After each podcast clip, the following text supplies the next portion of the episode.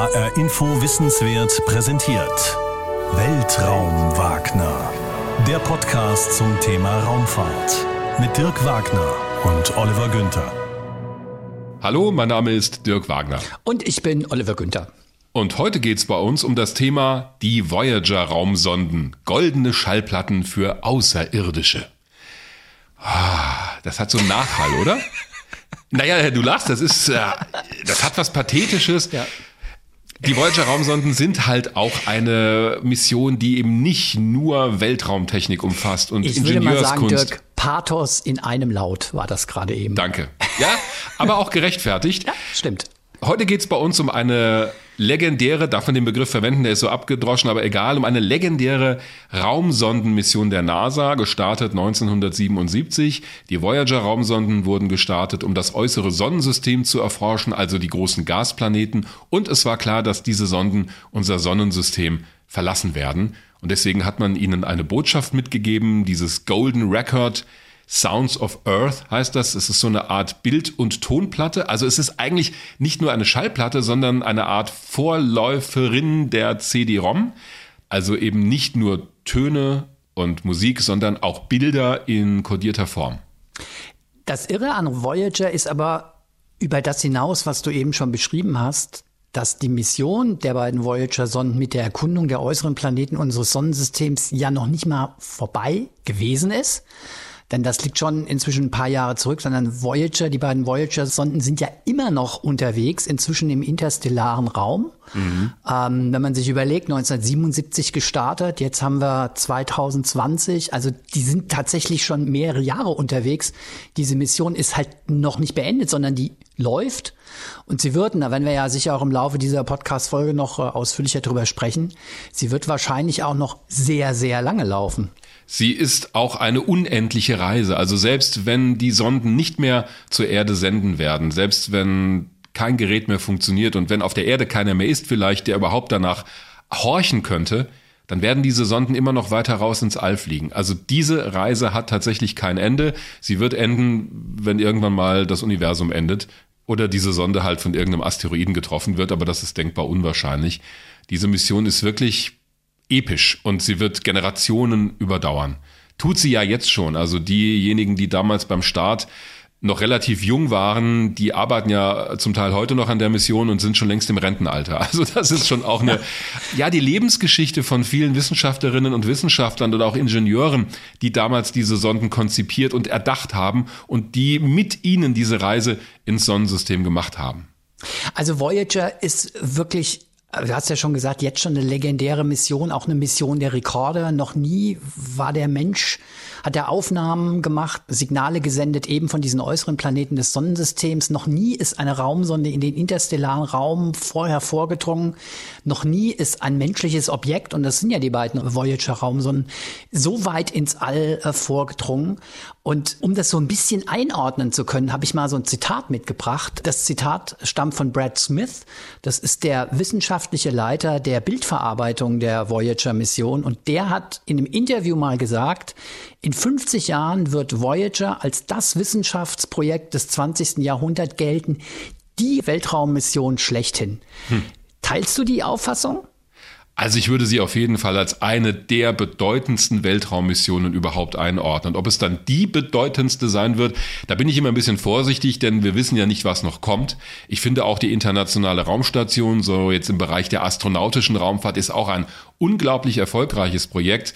Vielleicht nicht vor allem, was die Wissenschaft angeht, die dort auch passiert, aber dass man es überhaupt geschafft hat, so ein großes Bauwerk mit internationaler Kooperation erfolgreich zu betreiben, auch schon seit mittlerweile über 20 Jahren. Das finde ich schon auch sehr beeindruckend, aber natürlich in der unbemannten Raumfahrt, wenn wir über Raumsonden sprechen, da gehört Voyager absolut zu den, naja, Top 3. Vielleicht ist es sogar wirklich auf Rang 1. Was auch damit zu tun hat, dass bei dieser Mission jede Menge Dinge entdeckt wurden, von denen man vorher noch keine Ahnung hatte. Ich finde, Carolyn Porco hat das sehr schön beschrieben Die ist Planetenwissenschaftlerin, war später dann auch Chefwissenschaftlerin, also Principal Investigator bei der Cassini-Mission. Das war eine Raumsonde, die dann später noch zum Saturn geschickt wurde, dort in eine Umlaufbahn gegangen ist, um das Saturnsystem eingehender zu erforschen. Denn die Voyager-Sonden haben ja viele Dinge entdeckt, aber auch viele Fragen aufgeworfen. Carolyn Porco war auch im Voyager-Programm dabei bei der Bildauswertung und ich habe sie 2005 gefragt, da war sie im European Space Operations Center in Darmstadt, als dort die ersten Bilder von der Landung einer Raumsonde auf dem Saturnmond Titan kamen. Das war ja Cassini ein europäisch-amerikanisches Projekt, Cassini das Mutterschiff, Huygens eine Landesonde, die auf dem Saturnmond Titan gelandet ist. Und da war sie im ESOC, um wirklich live die ersten Bilder sich anzuschauen. Und weil auch mich diese Mission immer fasziniert hat, habe ich sie gefragt, was eigentlich für sie das Besondere an Voyager war. Und sie hat gesagt, sowas wie Voyager, das wird es nie mehr geben. There will never be another mission like Voyager. Voyager was the first to unveil for us all the bodies that we see in the solar system. In some sense, it showed us what our solar system is like because most of our solar system, whether you count it by numbers of bodies, you count it by the amount of mass, you count it by the amount of volume that is taken up by the orbits, most of our solar system exists outside the asteroid belt. So Voyager was the one mission that showed us what our solar system is like.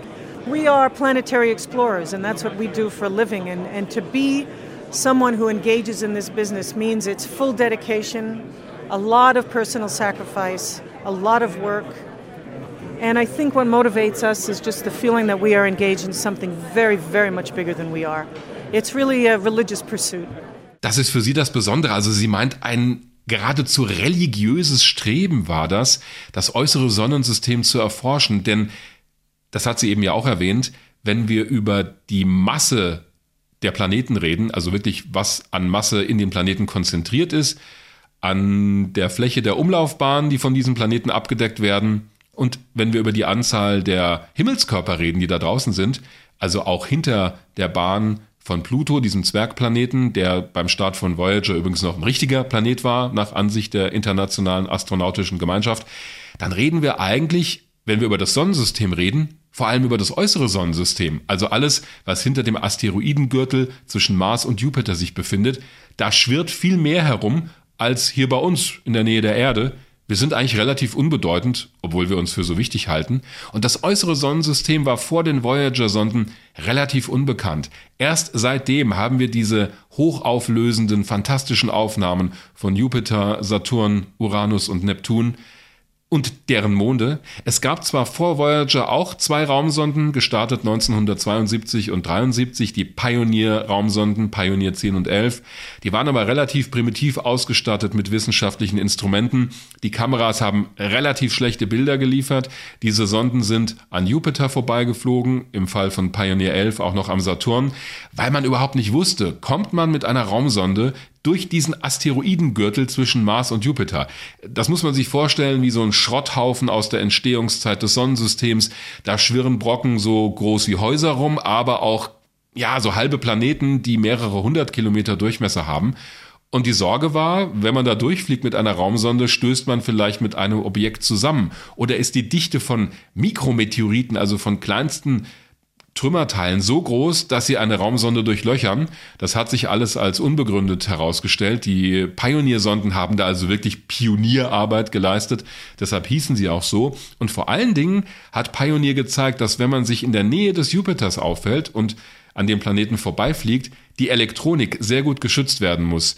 Jupiter hat ein sehr starkes Magnetfeld, das reicht viel weiter ins All hinaus als der Planet selbst.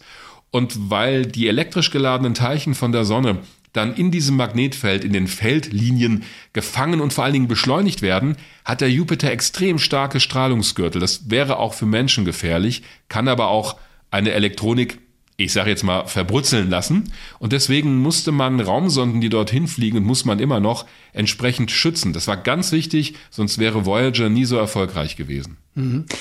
Bevor wir so in die Details kommen und so diese Voyager-Reise auch Station für Station durchgehen wollen. Lass uns noch mal so einen Blick auf die Entstehungsgeschichte werfen, weil eigentlich das ja auch schon irre ist. Also, ja. wenn man sich das noch mal vergegenwärtigt, die beiden Sonden sind 1977 gestartet. Ich habe mal gerade im Kopf versucht zurückzurechnen. Ich hoffe, ich liege richtig. Das ist über 40 Jahre her, 43 Jahre her. Ich war damals 14 Jahre alt. Mhm. Sowas wie Smartphones gab's nicht. Also Computer waren noch lange nicht in der Lage, die Menge an Daten zu verarbeiten, die jetzt heute für uns selbstverständlich sind. Wir reden also auch, wenn wir über Computer reden, eigentlich noch von einer relativ frühen Phase des digitalen Zeitalters. Aber die Voyager-Mission hat ja noch viel früher begonnen, in den 60er Jahren. Warum schon in den 60er Jahren? Weil die 60er die Blütezeit der frühen Raumfahrt waren wir machen ja erst, also wir, die Menschheit, wir machen ja erst Raumfahrt seit Oktober 1957, seit Sputnik 1, das erste von Menschen geschaffene Objekt die Erde umkreist hat. Das heißt, die Raumfahrt war noch sehr jung, als man zum ersten Mal über solche Missionen raus zu den äußeren Planeten nachgedacht hat. Aber auf der anderen Seite gab es auch eine große Euphorie und es gab viele Mittel, die damals bereitgestellt wurden, denn die USA und die Sowjetunion befanden sich ja in diesem sogenannten Weltraumwettrennen, wo jeder der Erste sein wollte. Pioniertaten im Weltraum waren auch politisch gewollt. Mhm. Und deswegen hatten es die Ingenieure und Wissenschaftler damals relativ leicht, wenn sie neue Dinge vorgeschlagen haben, die so noch niemand gemacht hat, auch die politische Unterstützung zu bekommen. Das hat natürlich angespornt. So ist das Apollo-Programm entstanden, die Landung von Menschen auf dem Mond. So sind viele Projekte aber auch in der nicht astronautischen Raumfahrt also Raumsonden, Satelliten und so weiter, entstanden. Mitte der 60er Jahre hat man zum ersten Mal am Jet Propulsion Laboratory in den USA, das ist ein Labor der NASA in Pasadena in Kalifornien, das ist zuständig für diese unbemannten Raumfahrzeuge, hat man zum ersten Mal angefangen, die Flugbahnen auszurechnen für so eine Sonde. Denn es ist wahnsinnig schwer, ins äußere Sonnensystem zu kommen. Man braucht sehr viel Antriebsenergie, eine sehr starke Rakete, um eine Sonde überhaupt zum Jupiter zu bringen und von dort aus weiterzufliegen zum Saturn, dann auch noch im Fall von Voyager 2 zu Uranus und Neptun, dafür braucht man nochmal mehr Energie. Direkt dorthin zu fliegen, das wäre mit den damaligen Trägerraketen so nicht möglich gewesen, höchstens mit der Saturn V, der Mondrakete. Das wäre aber wahnsinnig teuer geworden. Und deswegen gab es eine ziemlich raffinierte Idee. Es gab nämlich eine besondere Planetenkonstellation.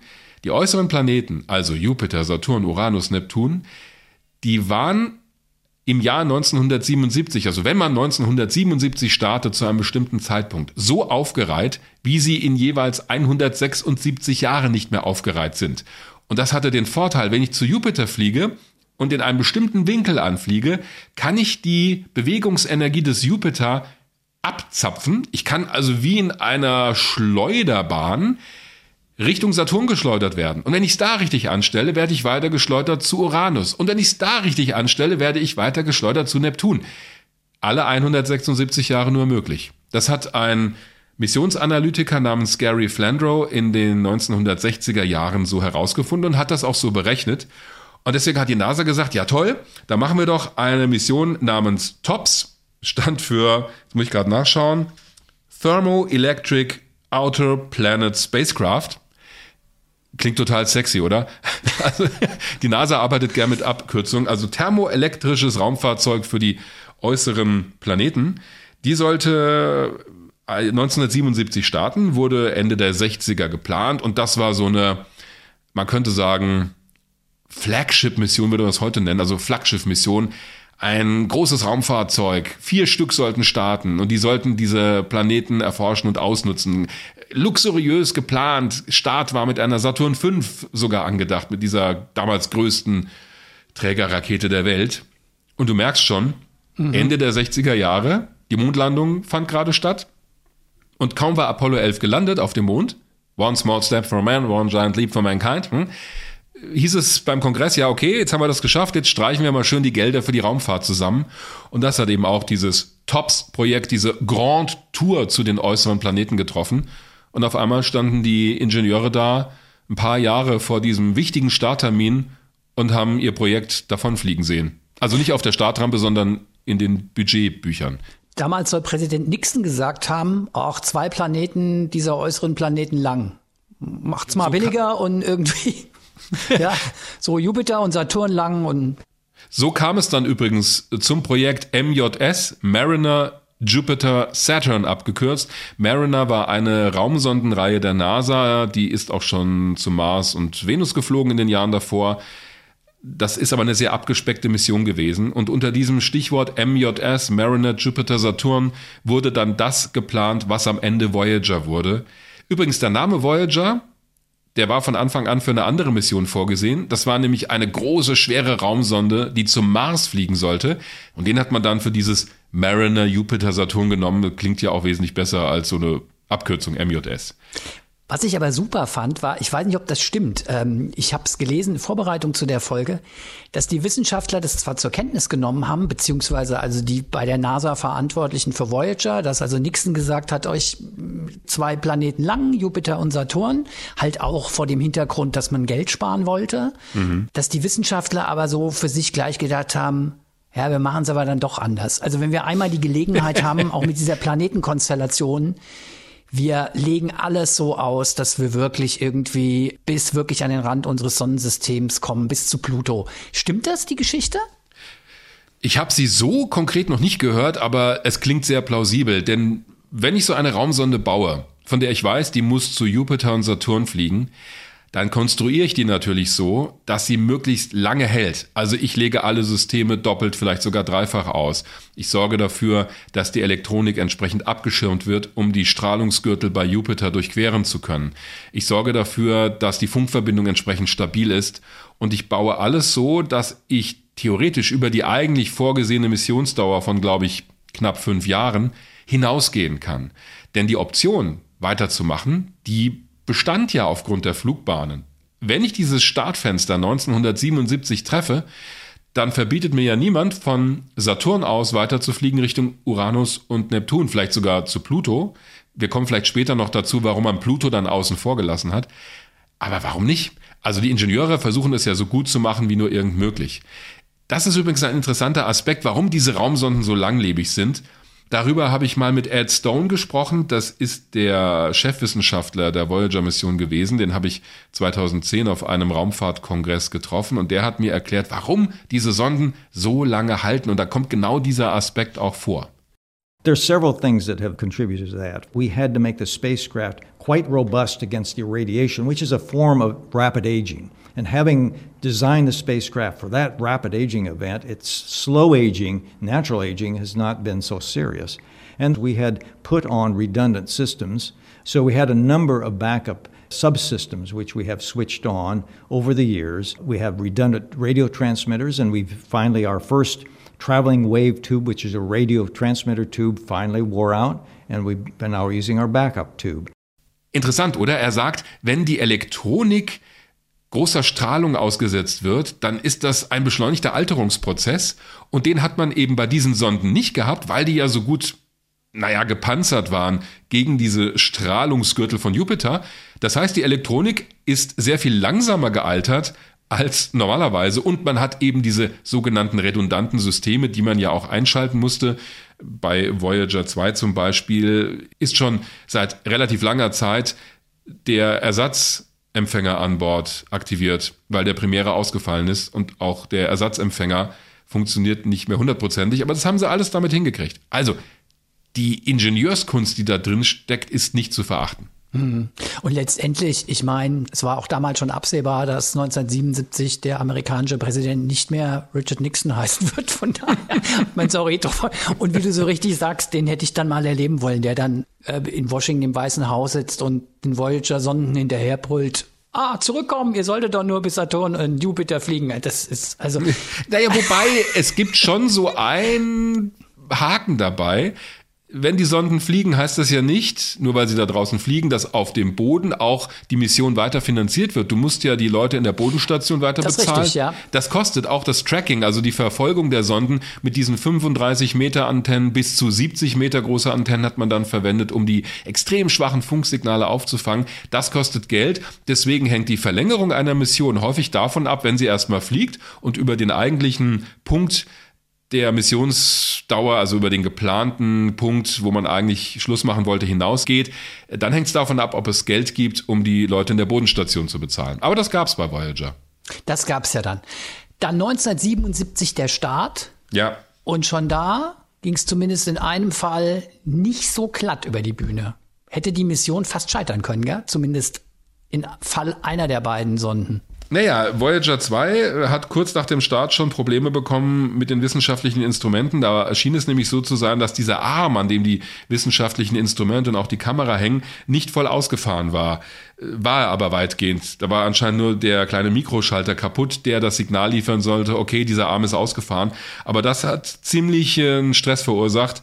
Und außerdem, das war dann auch relativ kurz nach dem Start, beide Sonden haben immer wieder Probleme gehabt mit dieser Scan-Plattform, also die die Kameras bewegt und so weiter. Die blieb auch immer wieder mal hängen, dann hat man sie vom Boden aus hin und her fahren lassen, äh, um das zu lösen. Das hat man geschafft. Ende 1978 hat dann der Hauptfunkempfänger bei Voyager 2 versagt. Also äh, musste man mit diesem Reserveempfänger arbeiten, der aber auch schon Probleme hatte. Und das ist aber auch das Entscheidende bei dieser Mission. Man hat es immer irgendwie hingekriegt, weil die Leute in der Bodenstation so kreativ waren, weil sie ihr Raumschiff in- und auswendig kannten und weil man Voyager während des Fluges umprogrammieren konnte. Weil die Ingenieure ja wussten, wenn das Ding so lange fliegt, dann wird irgendwann vielleicht die Technik, die wir heute verwenden, nicht mehr auf dem neuesten Stand sein und die Entwicklung auf der Erde geht weiter und dann ist es ziemlich blöd, wenn ich einen Computer an Bord habe, den ich nicht umprogrammieren kann. So konnte man das Raumschiff mehr oder weniger tunen, während es durchs All flog. Mhm. Hat aber manchmal, glaube ich, auch für Irritation gesorgt. Es soll, glaube ich, 1998 einen Fall gegeben haben, da hat man Voyager 1 einen Programmbefehl geschickt und die Folge war totale Funkstille. Also Voyager, also neulich habe ich in einem Artikel gelesen, hat reagiert, als sei sie beleidigt und hat sozusagen gar nichts mehr gemacht. Und in der Bodenkontrollstation haben sie zweieinhalb Tage rumgetüftelt und haben überlegt, was kann es gewesen, woran liegt's, was ist das Problem? Haben dann aber tatsächlich irgendwie ähm, gesehen, dass es in dem Befehl in der Abfolgen und Nullen und Einsen, aus denen dieser Befehl bestanden hat, einen Fehler gegeben hat, den konnten sie korrigieren. Also manchmal, glaube ich, hat diese Möglichkeit, die Sonden umzuprogrammieren, auch tatsächlich wiederum eigene Probleme geschaffen. Naja, jetzt denk doch mal an deinen Büroalltag. Also, ja, wenn du ein Update auf deinen Rechner bekommst, zu Hause zum Beispiel, da funktioniert ja auch nicht immer alles gleich beim ersten Mal. Dann kommt zwei Tage nochmal ein Update hinterher nach dem Motto, sorry, war noch ein Bug drin. Aber das ist ja auch völlig in Ordnung. Also es wäre ja fatal, wenn man diesen Fehler, obwohl man ihn kennt, im System lassen würde. So ähnlich ist das auch mit Raumsonden. Es sind schon Missionen gescheitert, weil jemand ein Zeichen in dem Softwarecode falsch programmiert hat. Da sind schon Raketen abgestürzt und es sind schon Raumsonden verloren gegangen. Ja. Deshalb macht man eigentlich Folgendes. Wenn ich ein Programm schreibe oder umschreibe und selbst eine Kommandosequenz, die ich programmiert habe, bevor die zum Raumschiff geschickt wird, Milliarden Kilometer weit draußen im All, lässt man das am Boden durch einen sogenannten Raumschiff-Simulator laufen. Das heißt, ich habe äh, softwaremäßig ein Raumschiff, also das reagiert wie das echte. Da kann ich diese Kommandosequenz reinschicken, kann sehen, was passiert und hoffentlich fallen mir dann Fehler auf. Auch das ist nicht hundertprozentig sicher. Es gibt sogar Ingenieurmodelle von Raumsonden am Boden. Das heißt, man konnte sogar, wenn was schief geht, nachschauen am, naja, lebendigen Objekt, was da schief geht. Also man versucht schon, so gut es geht, das zu vermeiden, aber naja, manchmal klappt es halt nicht. Also, die beiden Voyager-Sonden sind gestartet 1977 auf ihre lange Reise. Und irgendwann mal war es dann soweit. Ich weiß gar nicht, wie lange die Sonden unterwegs waren, bis sie sozusagen bei ihrem ersten Ziel Jupiter gewesen sind. Oh, das ging relativ schnell. Also Voyager 1 ist am 5. März 1979 am Jupiter vorbeigeflogen und Voyager 2 am 9. Juli 1979. Das ging relativ schnell, denn die gesamte Antriebsenergie dieser Titan 3E Centaur Rakete, das war damals die stärkste verfügbare Trägerrakete, denn zum Zeitpunkt der Voyager-Sonden, als die gestartet wurden, war die Saturn V, die Mondrakete, schon längst im Museum. Es gab keine mehr, die man hätte verwenden können. Also musste man diese im Vergleich doch relativ schwache Rakete nehmen. Mit der hat man es aber immerhin in relativ kurzer Zeit, nämlich von ja, Sommer 77 bis Anfang 79 beziehungsweise Sommer 79 zum Jupiter geschafft. Und jetzt mal nur so wegen der Dimensionen habe ich mir mal die Zahlen rausgesucht und das finde ich schon einfach total beeindruckend. Mhm. Die Erde ist von der Sonne 150 Millionen Kilometer entfernt. Ja. Die beiden Voyager-Sonden bewegen sich ja sozusagen von der Sonne weg. Erste Station Jupiter, das sind dann schon von der Sonne 780 Millionen Kilometer entfernt. Schon das ist ja schon eine unfassbare Strecke.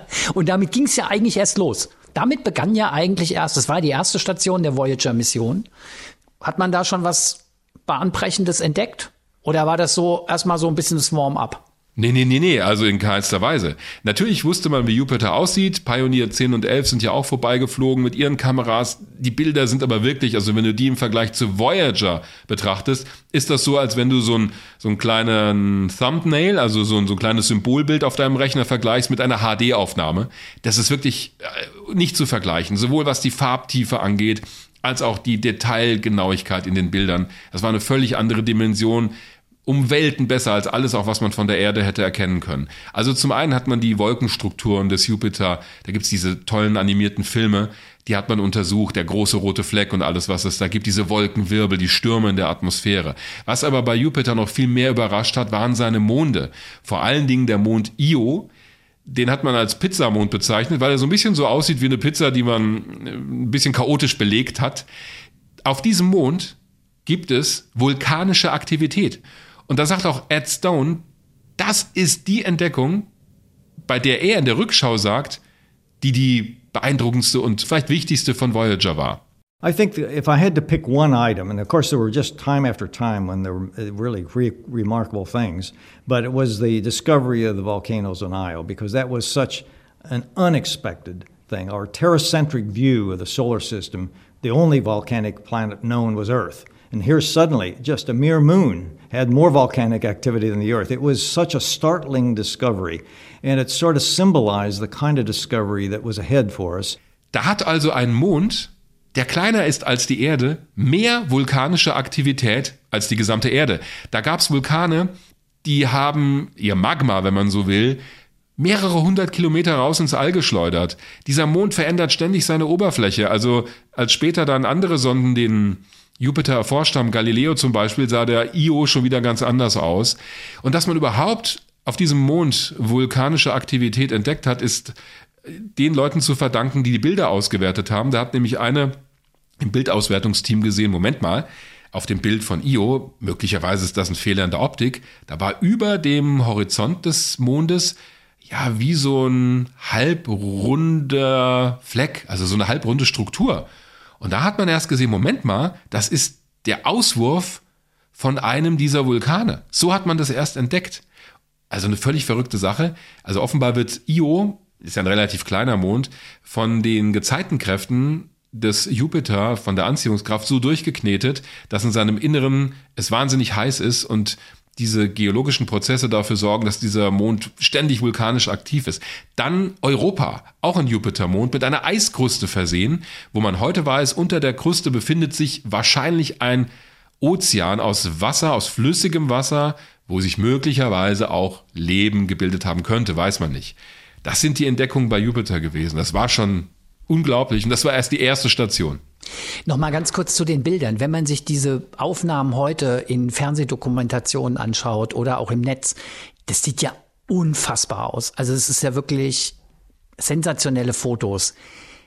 Die kamen aber jetzt so, wie wir sie dann sehen, nicht von der Voyager auf der Erde an. Die mussten erst bearbeitet werden, oder? Das ja, das ist immer so. Wenn du dir die Rohdaten anschaust, da gibt's ja auch Bilder von, dann sind die zum einen schwarz-weiß, denn Voyager hatte keine Farbkamera an Bord. Die hatte übrigens auch keine Digitalkamera mit einem CCD-Chip, also wie wir heute eigentlich bei Kameras das als Standard erachten, dass da halt ein Chip drin ist, sondern das war noch eine Fernsehkamera mit Vidikonröhre, also noch sehr klassisch aufgebaut. Die Bilder wurden aber schon in digitaler Form zur Erde übertragen, also in Nullen und Einsen und dann hier wieder zusammengesetzt zu einem Bild. Aber um eine Farbaufnahme zu machen, musste ich das Bild mit drei Farbfiltern aufnehmen, rot, grün, blau, und das hier auf der Erde wieder zusammensetzen. Deswegen war das schon aufwendig und die Bilder, die wir in den Hochglanzmagazinen sehen, sind natürlich entsprechend nachbearbeitet. Denn in den Originalbildern waren noch Übertragungsfehler drin und die waren schwarz-weiß oder halt jeweils nur in einer Farbe. Und da den richtigen Farbton zu treffen, also auch das war natürlich wichtig. Das heißt, die Bildnachbearbeitung ist auch ein ganz wichtiger Teil dieser Mission. Aber was wir da jetzt heute dann sehen in den Hochglanzmagazinen oder in aufwendigen Dokus, dass der ist nachbearbeitet, das ist schon relativ nah an der Realität dran. Und ist nicht so von wegen, oh, wir machen es mal ein bisschen spektakulärer und schöner, als es gewesen ist. Naja, es ist vielleicht hier vom Kontrast höher gedreht und so weiter, damit du überhaupt was erkennst. Aber es gibt auch Falschfarbenaufnahmen, um bestimmte Dinge hervorzuheben. Aber das siehst du. Also das sieht dann nicht so aus wie der Jupiter, sondern da sind die Farben völlig verkehrt.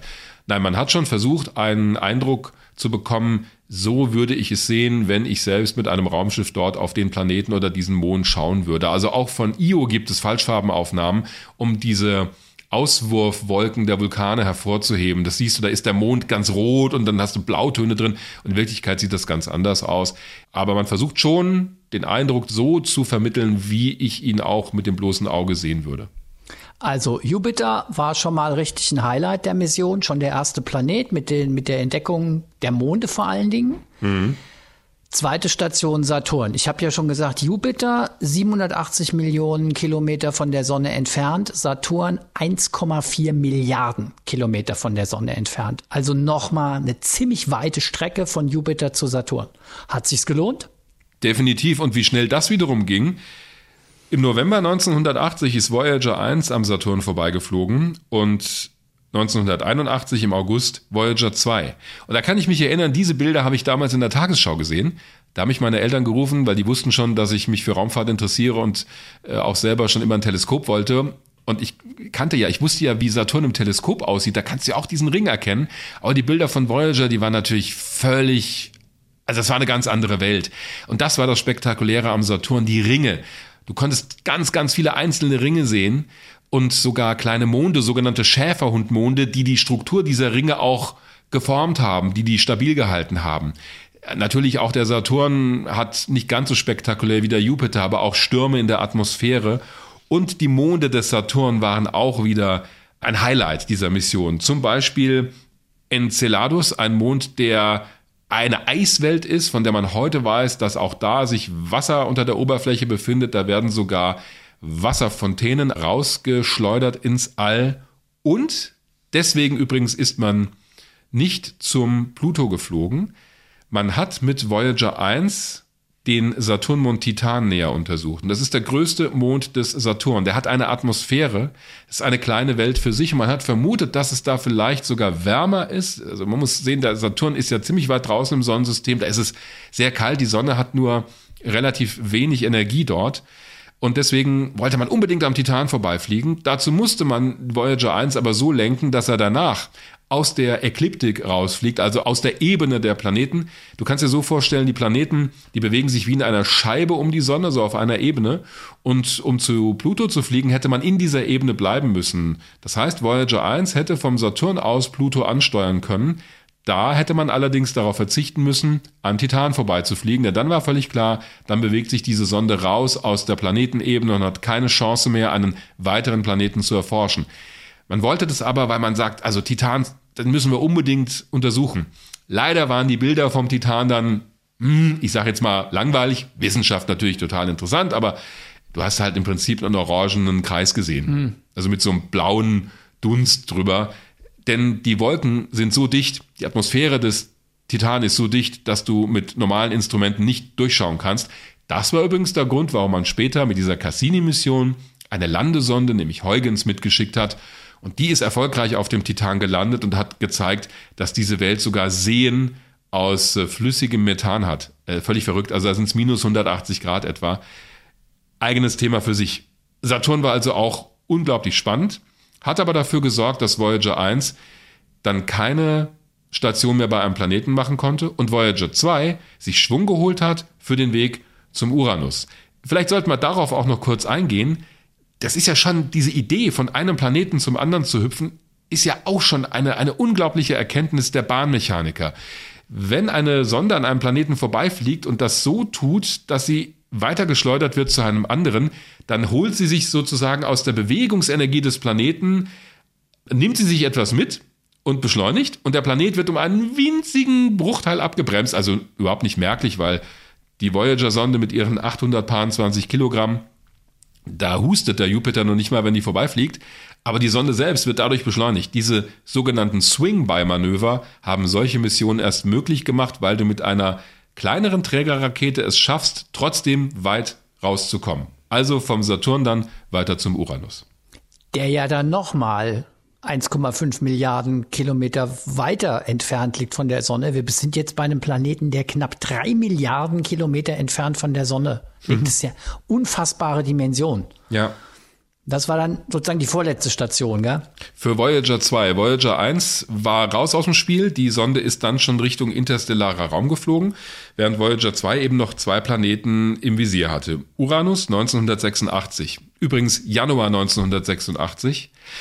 Das war sehr ungünstig für die Wissenschaftler, die daran gearbeitet haben, denn dieser Vorbeiflug wurde völlig überschattet von der Explosion der Raumfähre Challenger. Haben wir übrigens eine eigene Folge zugemacht. Das war das Nachrichtenereignis in der Raumfahrt und da ist leider Voyager so ein bisschen untergegangen. Hinzu kam, dass der Uranus selbst relativ langweilig war, also so eine türkisblaue Scheibe ohne jegliche Strukturen in der Atmosphäre. Das Einzige, was drüber hinweggetröstet hat, waren die Monde des Uranus. Aber ich würde sagen, das war der langweiligste Planetenvorbeiflug, so vom optischen Genuss her.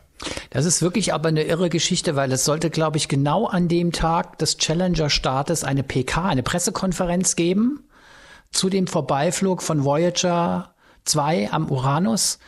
Und es gibt eine fantastische Dokumentation über die Voyager-Mission auf Arte. Ich glaube, die ist aus dem vergangenen Jahr. Also allen, die sich für Voyager interessieren, würde ich persönlich diese Dokumentation sehr nahelegen.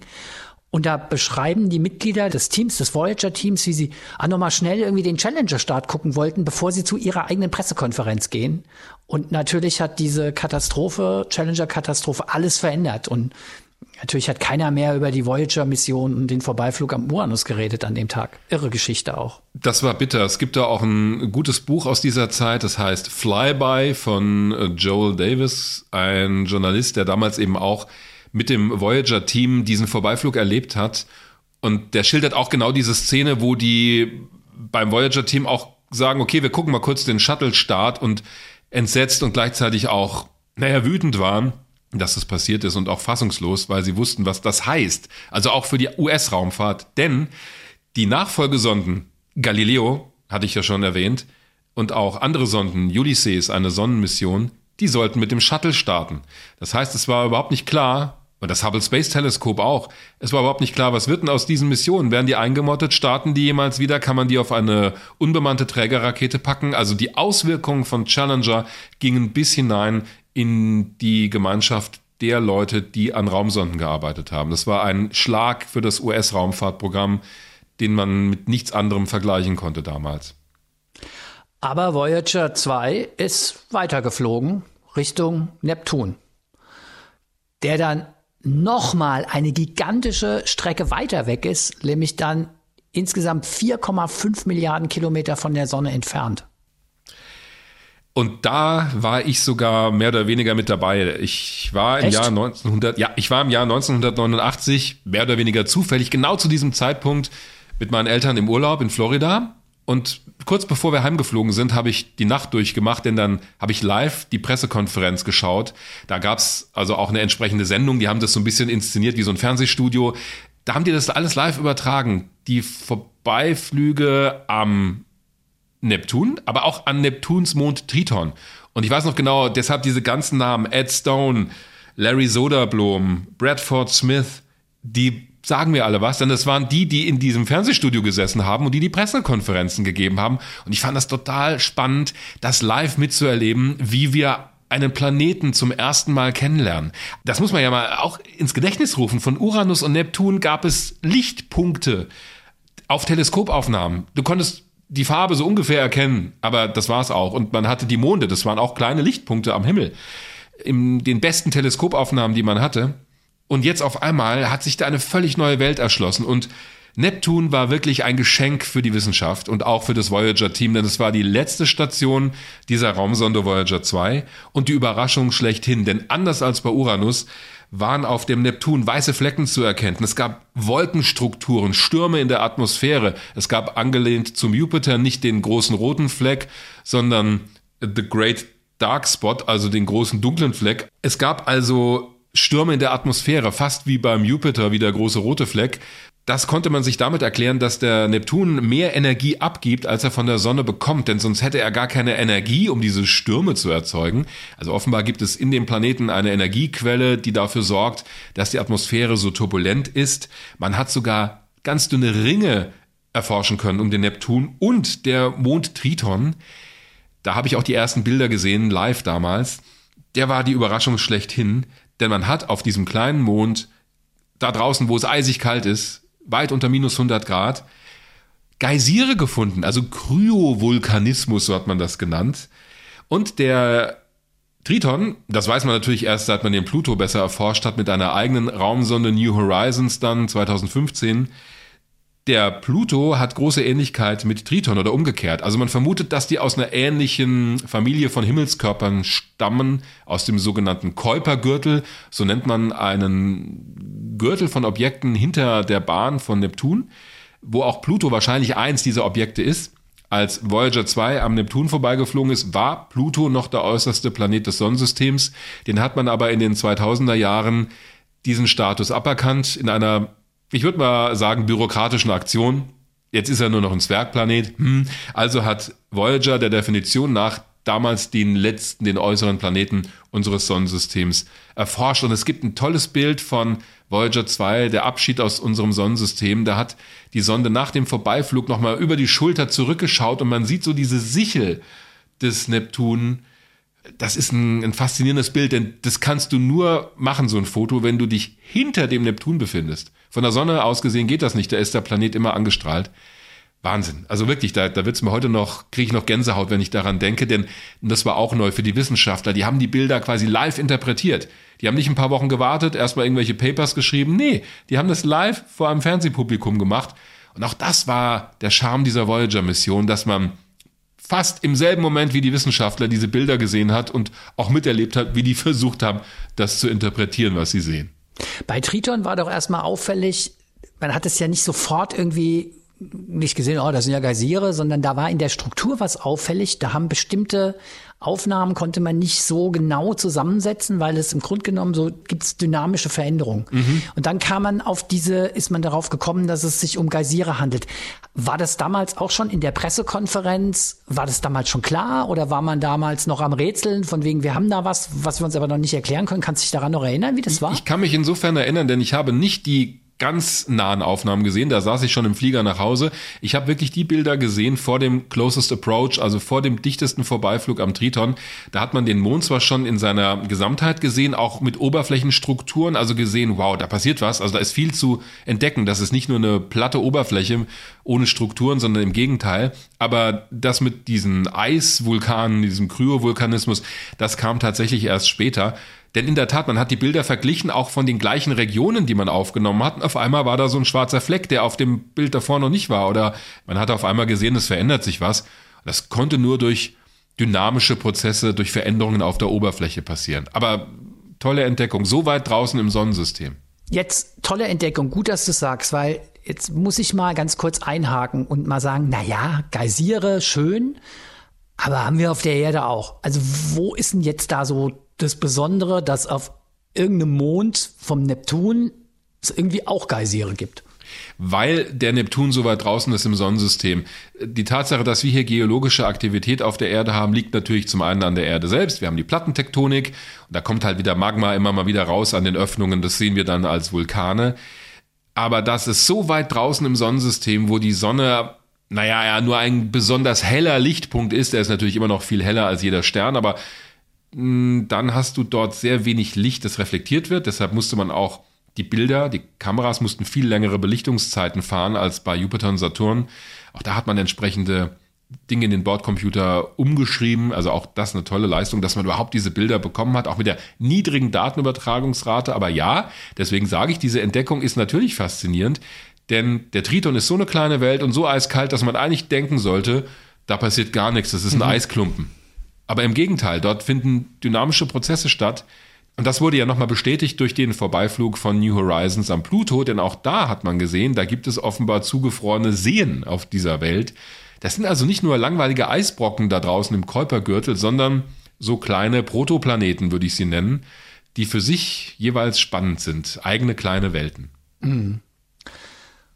Und damit war eigentlich der Hauptteil der Mission eigentlich erledigt. Also Voyager hat geliefert mit den letzten Aufnahmen von Neptun und von Triton. Dieses Bild vom Neptun, das finde ich interessant, dass du sagst, es äh, läuft den eiskalten Rücken runter, weil ich kann ich total gut nachvollziehen, weil das so auf der Schattenseite aufgenommen ist, das Neptun. Also damit war klar, dass Voyager hinter dem Neptun ist, von der Sonne aus gesehen. Mhm. Und dann begann sozusagen der zweite Teil, wenn man so will, dieser Voyager-Reise, nämlich der Flug in den interstellaren Raum die Voyager Interstellar Mission. Huhuhu. Ja, der begann aber natürlich nicht sofort, dieser Teil der Mission, denn noch befand sich Voyager, befanden sich die beiden Sonden innerhalb unseres Sonnensystems. Da ist immer die große Frage, wie definiere ich denn die Grenze unseres Sonnensystems? Früher war es mal so, dass man gesagt hat, Pluto ist der äußerste Planet, da hört unser Sonnensystem auf. Naja, jetzt gibt's aber diesen Kuipergürtel mit ganz vielen Pluto-ähnlichen Objekten. Okay, das geht noch ein Stück weiter raus. Also könnte man sagen, da ist Schluss. Jetzt kannst du auch sagen, nee, also Pluto ist kein Planet mehr, nur ein Zwergplanet. Hinter Neptun ist Schluss. Du kannst aber auch sagen, ja, da wo die Ortsche Wolke ist, noch viel, viel weiter weg. Also ein Trümmergürtel, aus dem wahrscheinlich die Kometen kommen, wenn sich deren Bahnen mal verändern und sie Richtung Sonne stürzen. Das ist das Ende unseres Sonnensystems. Oder, und das ist die Definition, die man dann bei Voyager angewendet hat, unser Sonnensystem endet dort, wo der Einflussbereich der Sonne endet, nämlich die sogenannte Heliosphäre. Die Sonne schleudert ja ständig elektrisch geladene Teilchen raus ins All, den sogenannten Sonnenwind. Das kann man sich wirklich vorstellen wie ein Wind, der ins Universum rausbläst. Und der trifft auf das sogenannte interstellare Medium. Und wo diese beiden Medien aufeinandertreffen, da gibt es so eine Art Schockwelle. Also man kann sich das so vorstellen, die Sonne pustet den Sonnenwind raus und wo der auf das interstellare Medium trifft, da gibt es so eine Art Schockwelle, so einen Übergang. Und wenn du durch den durchgeflogen bist, da endet dann der Einflussbereich der Sonne und das interstellare Medium dominiert. Und diese Grenze, den Übertritt in diesen interstellaren Raum, konnte man mit Hilfe der Messinstrumente an Bord der Voyager-Sonden messen. Und deswegen konnte man feststellen, wann die Raumsonden diese Grenze zum interstellaren Raum überschreiten. Das war bei Voyager 1 der Fall im Jahr 2012. Es wurde erst ein Jahr später bekannt gegeben, wie immer mit viel Pathos garniert auf einer Pressekonferenz der NASA. Das hat sich so angehört.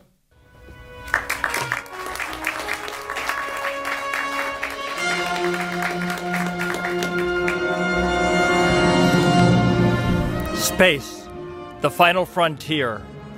These are the voyages of the starship Voyager.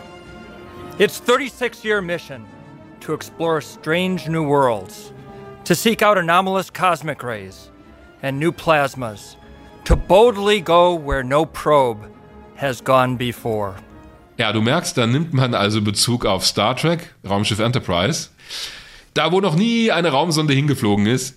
Ja, die können das schon bei der NASA, solche Momente zu inszenieren, denn du hast ja nichts gesehen. Also es waren im Prinzip Messdaten, die man auch hörbar machen konnte, aber es war jetzt nicht sonderlich beeindruckend. Also es waren jetzt keine hochauflösenden Bilder von irgendwelchen Monden oder Planeten, aber sie haben es trotzdem geschafft, dass das Schlagzeilen gemacht hat. 2012 also ist Voyager 1 in den interstellaren Raum vorgedrungen und 2018 Voyager 2. Diese Sonden sind wirklich verdammt weit weg. Übrigens, das sollte man vielleicht mal erwähnen, wie weit weg, oder? Also wir reden hier ständig, es war ja auch mal die Frage eines Hörers vor einer Weile, könnt ihr mal was über die Dimensionen im All machen? Und da bietet sich Voyager natürlich sehr, sehr gut an. Also bitte anschnallen, ja. Jetzt wird's wirklich wild. Voyager 1 ist aktuell 148,5 astronomische Einheiten von der Sonne weg. Eine astronomische Einheit ist die Entfernung von der Sonne zur Erde, 150 Millionen Kilometer. Das also mal 148, noch was. Da kommen wir auf. Hm? Na? Die genannt, von dir genannte Zahl von astronomischen Einheiten. Auf was soll man denn da sonst kommen, Dirk? Ich bitte dich. Auf 22,2 Milliarden Kilometer ungefähr. 22,2 Milliarden Kilometer. Irre. Noch beeindruckender finde ich aber, die Lichtdistanz, also wie lange es braucht, bis ein Funksignal von der Erde, das man mit Lichtgeschwindigkeit, also mit 300.000 Kilometern pro Sekunde, zu Voyager 1 schickt, wie lange das braucht, bis es da ankommt, was schätzt du? Ich hab's gelesen. Na gut. 17 Stunden, oder? Glaube ich, 17 Lichtstunden. Ja, 17 Lichtstunden sind es bei Voyager 2. Die ist noch näher an der Erde dran, äh, aufgrund der Flugbahn, als Voyager 1. Voyager 1 ist weiter draußen. Bei Voyager 1 sind es sogar 20 Stunden und 35 Minuten und noch ein paar Sekunden. So lange braucht ein Funksignal, bis du eine Antwort bekommst, nochmal so lange. Das heißt, wenn du heute sagst, Gerät XY abschalten, dann kommt erst in über 41 Stunden die Bestätigung, okay. Also wenn Voyager jetzt reden könnte. Hm? Um der Vollständigkeit halber die Daten für Voyager 2 noch zu liefern. Diese Sonde ist 123,4 astronomische Einheiten ungefähr von der Erde entfernt. Das sind etwa 18,5 Milliarden Kilometer. Und diese Sonden haben inzwischen auch längst die Pioneer-Sonden überholt. Die sind zwar früher gestartet worden, sind aber langsamer, weil sie mit einer schwächeren Trägerrakete geflogen sind und auch nicht so stark beschleunigt wurden von den Planeten. Die Voyager-Sonden sind die am weitesten von der Erde entfernten, von Menschenhand geschaffenen Objekte lass mich noch mal ganz kurz zurückkommen auf diesen Punkt Inszenierung, weil du hast gesagt, den Übergang von Voyager 1, 1 war das genau, 2012, mhm. in den interstellaren Raum, das hat man ja später bekannt gegeben und dann halt auch mit dem von dir genannten Satz auch. Also die NASA kann schon sowas ziemlich gut. Das gilt ein Stück weit doch, denke ich, aber auch für das letzte Bild, das ich glaube auch Voyager 1 geschossen hat.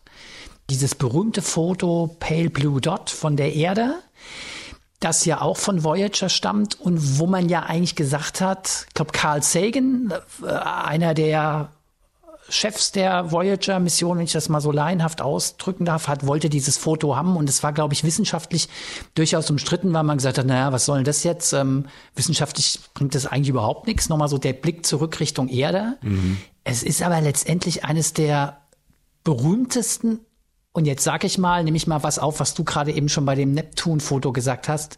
Für mich eins der berührendsten Bilder, die es überhaupt gibt. Also dieses Bild von der Erde in so einem Lichtstrahl. Hm. Also als ich das das erste Mal gesehen habe, ist es wirklich mir so kalten Buckel runtergelaufen. Da habe ich echt eine Gänsehaut gekriegt, ja.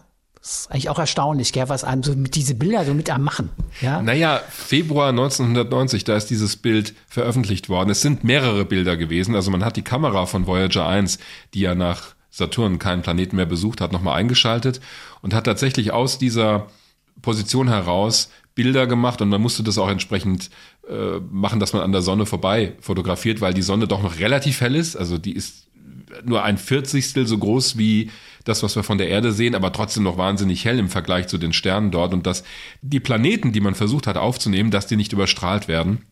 Und du siehst eben wirklich nur Lichtpunkte. Also die Planeten in unserem Sonnensystem sind zwar auf diesem Bild alle drauf, auf diesen Bildern, auf dieser Sequenz, aber es sind halt nur Lichtpunkte. Aber wir, die Erde, sind halt so ein milchig blauer Punkt und nicht mehr. Wir sind ein blauer Punkt in der Weite des Alls. Und das ist das, was diese Aufnahme uns klar macht. Das hat übrigens auch Carl Sagan, der hat dann ein entsprechendes Buch geschrieben, Pale Blue Dot. Also Blue Dot ist auch der Name einer Mission zur ISS. Alexander Gerst, der deutsche ESA-Astronaut, hat seine erste Mission Blue Dot genannt, eben genau in Bezug auf diese Bilder, auf dieses Bild von Voyager, von unserem Planeten als Lichtpunkt.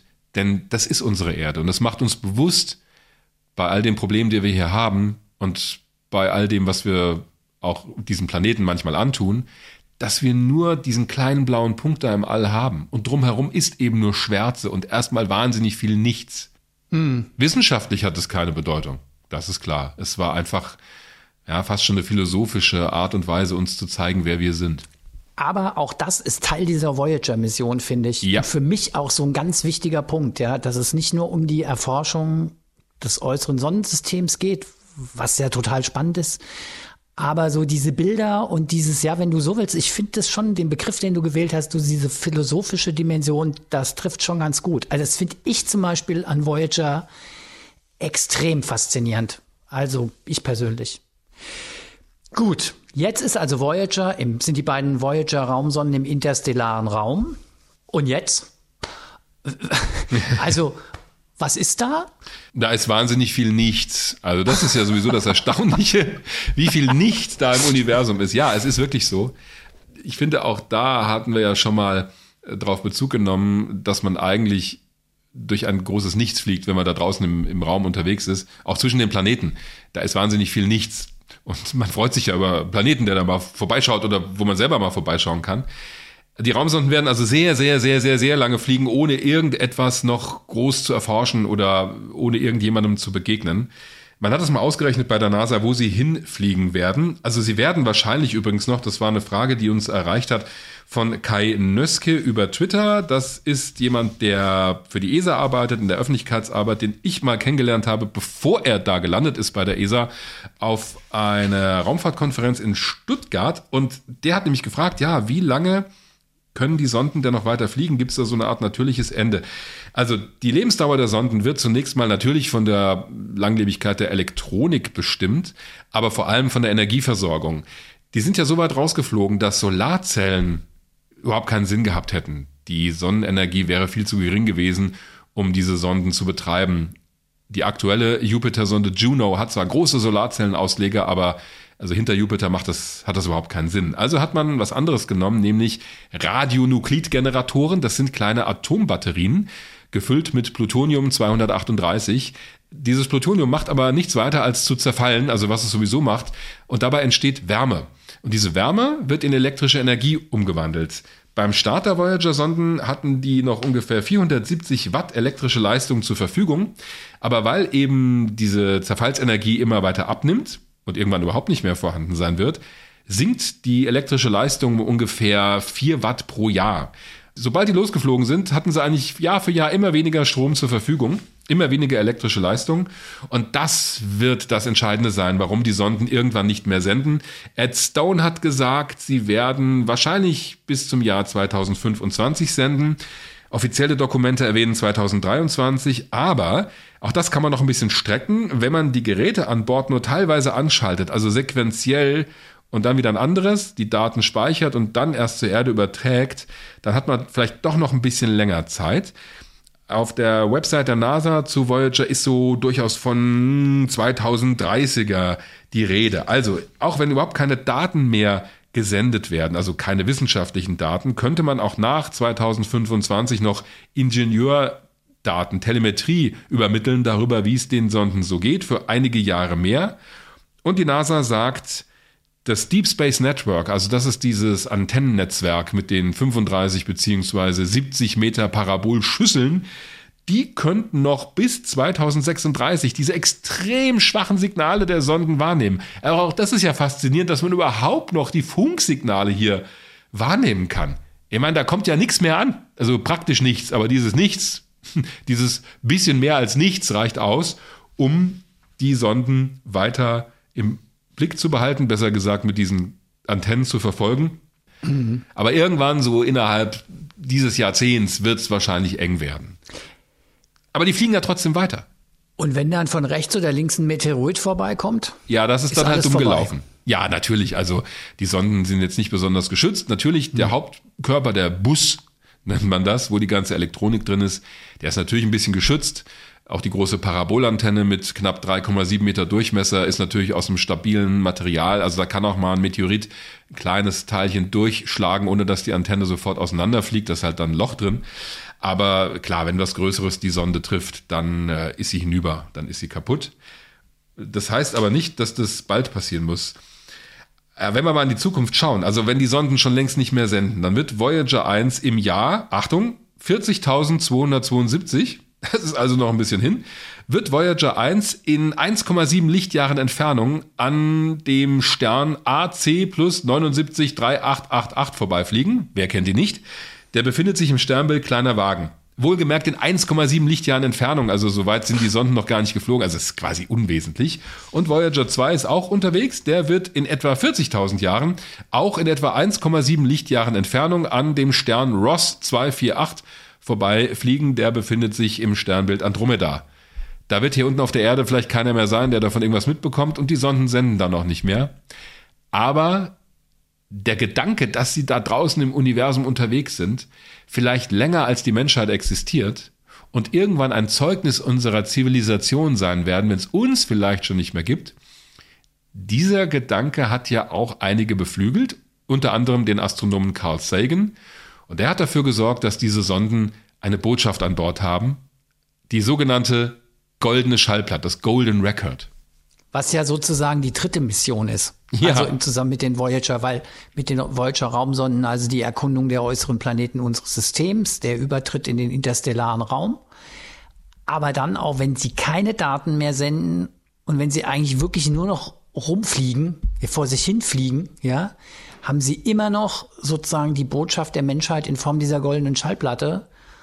Und wie viele Jahrtausende die da draußen rumschwirrt, das kann ja im Moment keiner sagen. Also, aber das ist sozusagen der dritte Teil, wenn du so willst, auch so ein bisschen der unendliche Teil, weil diese goldene Schallplatte trägt sie mit sich. Und das ist ja auch eine irre Idee gewesen eigentlich, ja. Die Idee ist genial und dass sie überhaupt realisiert wurde, ich weiß nicht, also das alleine schon ist ein kleines Wunder, denn normalerweise wird bei einer Raumsonde geschaut, egal, bei, bei jeder Mission, die Sonde so leicht wie möglich zu machen, um so viel wissenschaftliche Instrumente draufzupacken wie möglich und um überhaupt raus ins All zu kommen. Da wird um jedes Gramm gegeizt. Und jetzt hat man trotzdem an jede dieser Voyager-Sonden diese goldene Schallplatte montiert. Die ist übrigens aus Kupfer, das ist vergoldet worden. Dann hat man noch eine Aluminiumschutzhülle drumherum. Das wird wahrscheinlich, so die Schätzung, eine Milliarde Jahre lang halten. Da hat man also die Dichte von Mikrometeoriten und die Effekte des interstellaren Raums versucht vorauszuberechnen. Und die, man sagt also, wenn nichts Größeres die Sonde trifft, wird diese Schallplatte eine Milliarde Jahre lang noch lesbar sein. Die enthält Grüße der Menschheit in 59 Sprachen. Es sind 118 Bilder, also eigentlich 122 drauf, aber die letzten Bilder, das sind nur die Namen der Kongressabgeordneten von damals, in kodierter Form drauf, also Bilder von Menschen, von unserer Natur, von der Rakete beim Start. Es ist ein kleines Bilderalbum der Erde. 21 Geräusche der Erde sind drauf, Gewitter, Tierlaute, Affenschreie sind drauf und 27 Musikstücke ungefähr 90 Minuten lang. Und damit du die Platte auch richtig abspielen kannst, das finde ich auch genial, hat man eine Bedienungsanleitung in kodierter Form außen drauf auf diese Aluminiumhülle gestanzt. Im Binärcode sind da zum Teil Dinge drauf, also in Nullen und Einsen. Das ist so die universelle Sprache, von der man annimmt, dass sie irgendwie auch Aliens verstehen. Und da kann man zum Beispiel lernen, dass sich auch der Tonabnehmer an Bord der Voyager-Sonden befindet, und zwar unter dieser Bild- und Tonplatte. Damit kann man die Platte abspielen, mit übrigens 16,6 Umdrehungen pro Minute genau. Ja, das Naja, alles hoffentlich steht da wird die. Botschaft von den Aliens dann auch komplett richtig verstanden. Wäre ja fatal, wenn die Platte in der falschen Geschwindigkeit abgespielt wird. Ja, wir haben es schon mal gehabt von Chuck Berry. Chuck Berry, Johnny B. Good ist drauf, wenn du den doppelt so schnell abspielst. Ja, klingt blöd. Also auch Beethoven und Mozart, die möchten schon in der richtigen Geschwindigkeit abgespielt werden. Aber ich meine, jetzt mal nur den Fall angenommen, dass eine außerirdische Zivilisation diese Sonde aus dem Weltraum pflückt. Dann muss die es ja schon mal geschafft haben, A, in den Weltraum zu fliegen, B, so weit rauszufliegen, dass sie diese Sonde entdeckt, die ja nicht mehr sendet, einfangen kann. Ich vermute mal stark, dass wenn die technologisch so weit sind, sie es schaffen werden, diese Schallplatte abzuspielen, also diese Bild- und Tonplatte. Aber es sagt ja auch was über uns als Menschen aus.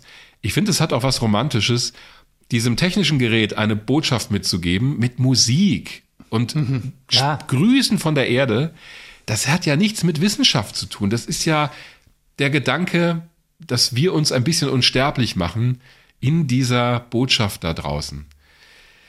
Übrigens, äh, die Grüße von der Erde, müssen wir mal kurz reinhören, äh, sind in verschiedenen Sprachen. Das klingt folgendermaßen. Silema Silmachemen. Oiknis poteste heirete.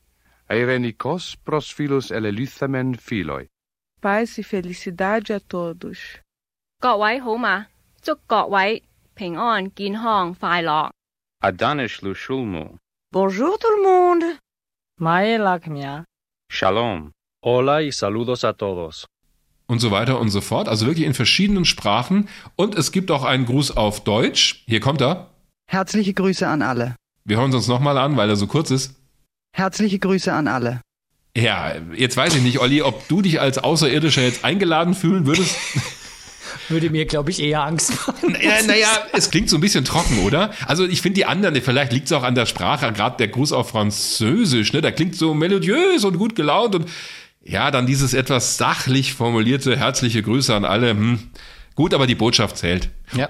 Außerdem, das wissen viele auch nicht, es gibt einen Gruß von den Kindern der Erde. Hello from the children of planet Earth. Und das ist gesprochen worden von Carl Sagans Sohn, der natürlich damals noch ganz klein war. Dessen Stimme fliegt auch mit raus ins All. Nick Sagan, ich glaube, war damals sieben Jahre alt.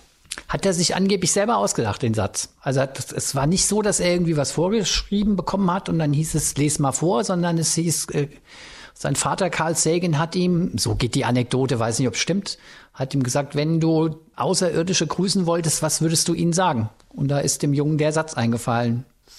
Ja, Finde ich auch ist, schon groß, ehrlich gesagt. Also ist, ist eine tolle Geschichte und ich finde auch diese Bild- und Tonplatte ist eine Möglichkeit, um das Universum, seine Dimensionen und unseren Stellenwert im Universum begreiflich zu machen. Denn das fixt, glaube ich, jeden an, dass da so eine Botschaft rausfliegt, wo die Geschichte unseres Planeten drauf ist, so wie man sie damals gesehen hat. Also das ist ja ein Bild der Menschheit, wie man es sich selbst gerne damals gemalt hat. Das ist ja auch unvollständig. Aber man hat schon, finde ich, versucht, so ein harmonisches, ja, vielleicht, ich will jetzt nicht sagen weich gezeichnetes Bild unseres Planeten dort ins All zu schicken, aber auch die Musik. Ich meine, ich glaube, es ist schon der Wille auch zu sagen, hey, bei all dem, was wir vielleicht so an Unsinn anstellen und bei all den Dingen, die wir uns antun gegenseitig als Menschen, die Kriege, die wir führen oder das, was wir unserem Planeten antun, es gibt auch eine gute Seite. Es gibt auch was, was es wert ist, erhalten zu werden. Ich glaube, eine Idee mit der Musik war, dass man gesagt hat, Musik ist etwas, was alle Menschen auf der Erde hören mhm. und lieben. Also es ist wirklich was Universelles.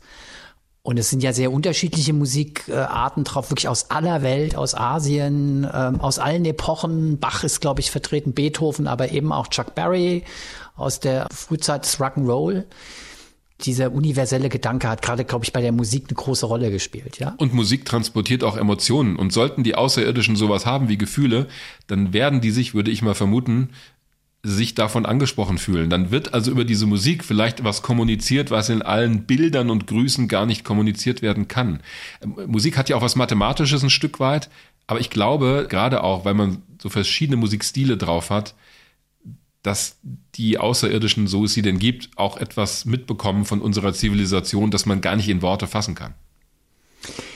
Wir hatten das ja, wir haben ja mal eine Folge über Außerirdische gemacht. Ich finde es ehrlich gesagt mal wieder auch mit der Schallplatte, ich finde das echt eher so ein symbolisches Ding, weil ich finde, dass da irgendwo Außerirdische sind, die mit einer Schallplatte von uns was anfangen können, die irgendwie diese Bedienungsanleitung verstehen. Wir schließen mal wieder sehr von uns, also von unserer humanoiden Gattung auf andere möglicherweise im All existierende Gattung, aber egal. Das, ja, da kommt jetzt wieder wir haben ja auch keine andere, haben wir ja schon mal besprochen, wir haben ja auch keine anderen Möglichkeiten, als von uns auszugehen. Da kommt wieder der unromantische, sachliche ja, Herr Günther. Ich finde das ehrlich so. Aber es ist auf jeden Fall, der symbolische Wert ist halt letztendlich schon sehr groß. Und ja. diese Vorstellung, dass wahrscheinlich, oder ich weiß nicht, ob wahrscheinlich, aber dass eventuell diese Schallplatte noch unterwegs ist im All, während uns es auf dem Planeten Erde gar nicht mehr gibt, ja. finde ich schon auch sehr faszinierend. Definitiv. Dass man das überhaupt gemacht hat. Ich meine, mit Pioneer 10 und 11 sind auch Botschaften rausgeflogen. Das war aber nur so eine Plakette mit Symbolen drauf. Aber das ist schon was anderes, so eine Bild- und Tonplatte mitzuschicken. Das lebt doch viel mehr. Das grooved im wahrsten Sinne des Wortes. So, bevor wir uns aber in den unendlichen Weiten des Alls vergrooven, würde ich dich ganz gerne wieder auf den Boden der Tatsachen zurückholen und zwar mit der heutigen Besserwisser-Frage. Ollis Besserwisser-Frage. Die sich auch auf die goldene Schallplatte bezieht. Ich will mal so viel vorweg sagen, es ist nicht die gemeinste. Danke. Ähm, du hast ja schon beschrieben, welche Stücke auf der goldenen Schallplatte drauf sind, welche Musikstücke. Mhm. Es gibt ein Stück, das in die engere Auswahl, und ich sage jetzt mal ein neueres Stück, kein klassisches Stück, ein neueres Stück aus dem Bereich, sagen wir mal, der populären Musik, das in die engere Auswahl für die Schallplatte kam und dann doch nicht auf die Schallplatte genommen würde. Ich will wissen, welches Stück und den Grund, warum es nicht auf der Platte ist. Da habe ich absolut keine Ahnung. ich ich habe ich hab jetzt hier das Buch in der Hand, das ist übrigens auch ein Literaturtipp aus der Reihe dieser Haynes Owners Workshop Manuals, Voyager 1 und 2. Ich könnte jetzt mal kurz blättern, ob es da drin steht. Ich glaube aber nicht, weil da stehen nur die Titel drin, die draufgekommen sind. Ich meine, das ist auch eine super Frage. Ich hätte jetzt wahrscheinlich gesagt Elvis Presley irgendwas. Nein, ist nicht richtig. Aber ich finde, deine Kapitulation ist selten so klar eingestanden worden wie in dem Fall deiner Ja, was weiß denn ich? Welches? Keine Ahnung. Wahrscheinlich haben sie irgendwas im Radio gehört. Ah, Okay, hier was von den ich Rolling. Stones. Ja. Ich, keine Ahnung. Nein. In die engere Auswahl kam und es gab auch eine Anfrage an die Popgruppe Die Beatles. Ah, ich war Stones oder Beatles. Das wäre jetzt meine nächste. Hättest du mal nicht so schnell gemacht. Ja, als nächstes wären die Beatles gekommen. Entschuldigung, wenn ich Stones erwähne, da stehen doch die Beatles schon hinten dran. Das war doch damals der große Clash, Beatles oder Stones. Was ja, bist ja, du? Moment mal, aber du hast gleich irgendwie nach, dem ich die Frage gestellt habe, gesagt, keine Ahnung. Muss ich Also hier, ja, mein- Entschuldigung, muss ich versuchen, diesen Podcast in die Länge zu ziehen? Nein, musst du nicht. Also, Ja. The Beatles und zwar mit dem Titel Here Comes the Sun. Ach komm. ähm, sollte auf die Platte drauf. Ja, es finde ich eigentlich auch echt eine super coole Idee. Aber woran ist es gescheitert? Die Plattenfirma EMI hat schlicht und ergreifend die Rechte nicht freigegeben, Ach. um hier Comes the Sun auf diese goldene Schallplatte raufzunehmen. Ich weiß nicht, was die Gründe waren, ob sie irgendwie Angst hatten, das Lied landet auf irgendeinem Planeten im interstellaren Raum und wird da zum Top-Hit und sie verdienen nichts daran. Ich weiß es nicht. Dann, dann zahlen sie keine GEMA. Also Super. aber tatsächlich ist es offensichtlich an Copyright-Lizenzrechten gescheitert. Also es war offensichtlich ein sehr formaler Grund. Ja, vor allen Dingen, diese Titel sind dadurch ja nicht auf einmal von allen Copyrights befreit. Das, ver- na, egal. Ich habe mein Wissen tatsächlich auch aus dem Rolling Stone. Da gab es mal einen Artikel darüber. Wer sich da noch weiter für interessiert, kann da auch sicher gerne nochmal nachforschen. Aber hier Comes the Sun war tatsächlich offensichtlich vorgesehen und sollte auch drauf. Ja. Aber jetzt geh mal nicht so drüber hinweg. Du liest den Rolling Stone. Ich lerne ja immer noch neue Dinge über dich. Ich suche ja dann schon nochmal wegen der Besserwisser-Frage, was es da so für Möglichkeiten gibt. Ja? Und ich ahnte schon, dass es in irgendeinem Magazin war, das sich nicht mit Raumfahrt beschäftigt. Klar. Denn die Chancen, dass ich das nicht gelesen habe, sind natürlich durchaus vorhanden. Wobei ich irgendwie schon gedacht habe, dass mit hier Comes the Sun weißer, weil das ist auch immer mal wieder so, das ist irgendwie Ist das auch nicht auch in dieser Doku, die da erwähnt? Ich bin ja, da wird es mal erwähnt, Ja, genau. ich habe ja, die, ja. Das ist schon so lange her, dass ich die gesehen habe, die übrigens sensationell ist, Die und dann habe ich es wahrscheinlich also vergessen. Ja, großartig. Ich Ich, hab hatte mir sie ein aber- bisschen drauf gehofft, dass du es schon ein bisschen länger her ist, dass du die genau. Und ich hast. habe, weil ich wusste, wir machen diese Folge, ich habe mir bewusst diese Dokumentation vorher nicht angeschaut, weil ich dachte, nee, das wäre ein bisschen unfair gewesen. Also hat die Besserwisser-Frage wieder ihren Zweck erfüllt, dich gut aussehen zu lassen. Das kommentiere ich jetzt mal nicht weiter. Wo wir schon bei Fragen sind, kommen wir Genau. zu unserer beliebten Rubrik Fragen und Antworten. Da hat uns erreicht zum Beispiel von, jetzt hoffe ich, dass ich den Namen richtig ausspreche, Johann Südlack aus Tübingen. Folgende Frage. Die Apollo-Missionen waren ja sehr gefährlich. Hatten die Astronauten zum Mond beziehungsweise andere Missionen eine Art Cyankadi-Kapsel dabei für den Fall, dass sie nicht mehr zurück können zur Erde, irgendwo im All oder auf dem Mond festsitzen und es keinen Weg zur Erde zurück gibt? Oder auf dem Mond im Raumschiff auf den Tod warten? Also die Frage nach der Cyankali-Kapsel. taucht auch immer wieder auf. Dankeschön für diese Frage, diese angeblichen Selbstmordpillen an Bord von Apollo oder überhaupt an Bord von Raumschiffen. Also die gehören meiner Meinung nach zu den großen Mythen aus dieser Zeit, diese Geschichten. Denn nach Aussage von Apollo 13 Kommandant Jim Lovell zum Beispiel gab es diese Pillen nie. Mir ist auch nichts bekannt in dieser Richtung, dass es da jemals Gedanken gab, sowas zu machen. Zumal man ja nur einfach das Entlüftungsventil eines Raumschiffes öffnen müsste draußen im Weltraum, um sich in einer hoffnungslosen Situation umzubringen, wenn man das denn unbedingt möchte. So hat es Jim Lovell auch beschrieben in einem Interview mit der Website space.com im Jahr 2010 und es gibt auch in dem NASA-Buch Apollo Expeditions to the Moon eine entsprechende Aussage zu diesen Pillen ich halte das auch für sehr plausibel. Also warum sollte man den Astronauten Selbstmordpillen mitgeben? Denn die würden bis zum Schluss versuchen, irgendwie zu überleben, wie sie es bei Apollo 13 ja auch gemacht haben. Und wie schnell man in einem Raumschiff stirbt, wenn ein Ventil versagt und auf einmal die Atmosphäre entweicht, das hat man ganz bitter miterleben müssen bei der Mission von Soyuz 11. Anfang der 70er Jahre, das war die erste Raumstation Salyut 1 und das war die erste Besatzung, die dort eingestiegen ist, die Besatzung von Soyuz 11. Und da hat sich bei der Landung der Soyuz-Kapsel ein Ventil geöffnet bei der Trennung der Kapsel von den restlichen Teilen des Raumschiffs. Die Kosmonauten trugen damals keine Druckanzüge, das heißt, sie konnten es nicht überleben. Sie haben das zwar noch gemerkt und haben versucht, dieses Leck abzudichten, das Ventil zu schließen, aber die Zeit hat nicht mehr gereicht und die sind dann wirklich naja, bewusstlos geworden und am Ende erstickt natürlich. Die Kapsel ist automatisch gelandet und das war furchtbar für die Bergungsmannschaft. Die haben die Kapsel dort am Fallschirm landen sehen, beziehungsweise dann am Boden, haben die Luke aufgemacht und haben diese drei toten Kosmonauten gefunden. Deshalb Zyankali-Kapsel, nein, gibt es nicht in der Raumfahrt. Dann die zweite Frage von Sabine Fritsche bezieht sich auf unsere Starlink-Folge.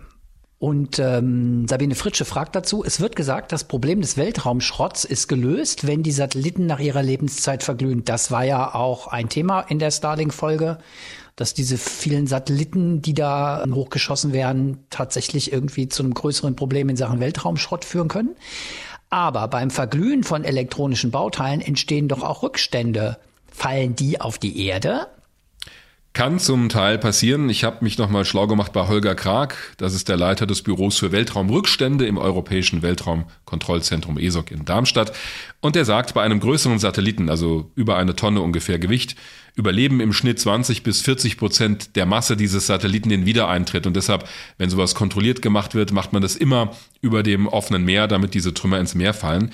Treibstoffe, sagt er, sollten zu diesem Zeitpunkt aufgebraucht sein und wo noch was übrig ist, muss man zwischen dem, was unkritisch ist, also Wasserstoff, Sauerstoff zum Beispiel, und dem, was giftig ist, Hydrazin ist so ein Treibstoff, unterscheiden. Aber auch diese Hydrazin-Tanks, die bersten beim Wiedereintritt in der hohen Atmosphäre. Das Hydrazin reagiert dann mit dem Sauerstoff in der Atmosphäre und wird in weniger kritische Verbrennungsprodukte umgewandelt, schreibt er. Die Tanks und so weiter, manchmal auch die Düsen, die können ab und zu leer am Boden gefunden werden. Gibt's auch so eine Aufnahme aus der Wüste, wo da so ein Tank rumliegt, sind aber ungefährlich. Die Metalle und auch verdampftes Aluminium treten in sehr geringen Mengen auf und sind auch nicht kritisch. Elektronikkarten zum Beispiel machen nur einen ganz kleinen Teil der Satellitenmasse auf, fallen beim Wiedereintritt kaum ins Gewicht. Und er meint, in der Abwägung sind die Umweltprobleme beim Wiedereintritt aus technischer Sicht als das deutlich kleinere Übel anzusehen im Vergleich zu der sich akkumulierenden Problematik im All. Also er meint den Weltraumschrott da oben. Außerdem forscht die ESA gerade auch an ungiftigen Treibstoffen, um eben auch das entsprechend zu reduzieren. Man muss aber auch wissen, pro Tag fallen zig Tonnen normaler, natürlicher Schrott auf die Erde, nämlich kleine Meteoriten, Sternschnuppen und so weiter. Das ist wesentlich mehr als der künstliche Schrott, der da runterfällt. Und dann haben wir noch ein paar Anregungen gekriegt. Ja, von Timo Ritz aus Leipzig zum Beispiel der erstmal sagt, dass er mit viel Neugier unseren Podcast verfolgt. Und er sagt, es gibt für alle Menschen mit Leidenschaft für das Weltall und für die Raumfahrt und Raketen ein hervorragendes PC-Spiel, genau zu diesem Thema, den Bau von Raketen, Shuttles, Satelliten und so weiter, den Flug zu Monden und anderen Planeten. Sehr amüsant aufbereitet. Das Spiel nennt sich Kerbal Space Program und ist seit Jahren bei Weltraumfans sehr beliebt. Vielen Dank, Herr Ritz. Ja, das kenne ich, das Programm. Ich hab's Alles andere hätte mich auch gewundert. Nein, das ist super. Es, ich habe es aber nicht auf dem Rechner, weil mir schlicht die Zeit dafür fehlt. Allerdings gibt's in meiner Familie, also mein älterer Sohn hat äh, Simple Rockets, das ist auch ein Programm, das funktioniert so ähnlich, ist äh, nicht ganz so sophisticated, wie man jetzt in der Raumfahrtbranche sagen würde. Aber da kann man auch Raketen zusammenbauen, konstruieren, die auch fliegen lassen und gucken, ob die die Orbitgeschwindigkeit erreichen. Da habe ich schon mal ein bisschen mit rumgespielt. Also solche Programme sind auch lehrreich, kann man durchaus grundsätzliche Dinge lernen über Antriebsenergie, über Orbits, über die Architektur von solchen Missionen und die Flugbahnen.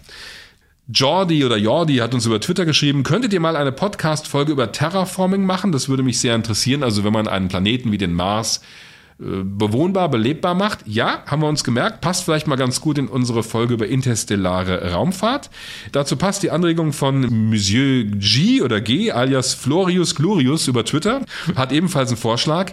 Living off the Land Inwiefern haben wir denn heute schon die potenzielle Möglichkeit, eine bemannte Mission quasi unendlich lange mit Wasser, Luft und Nahrung zu versorgen?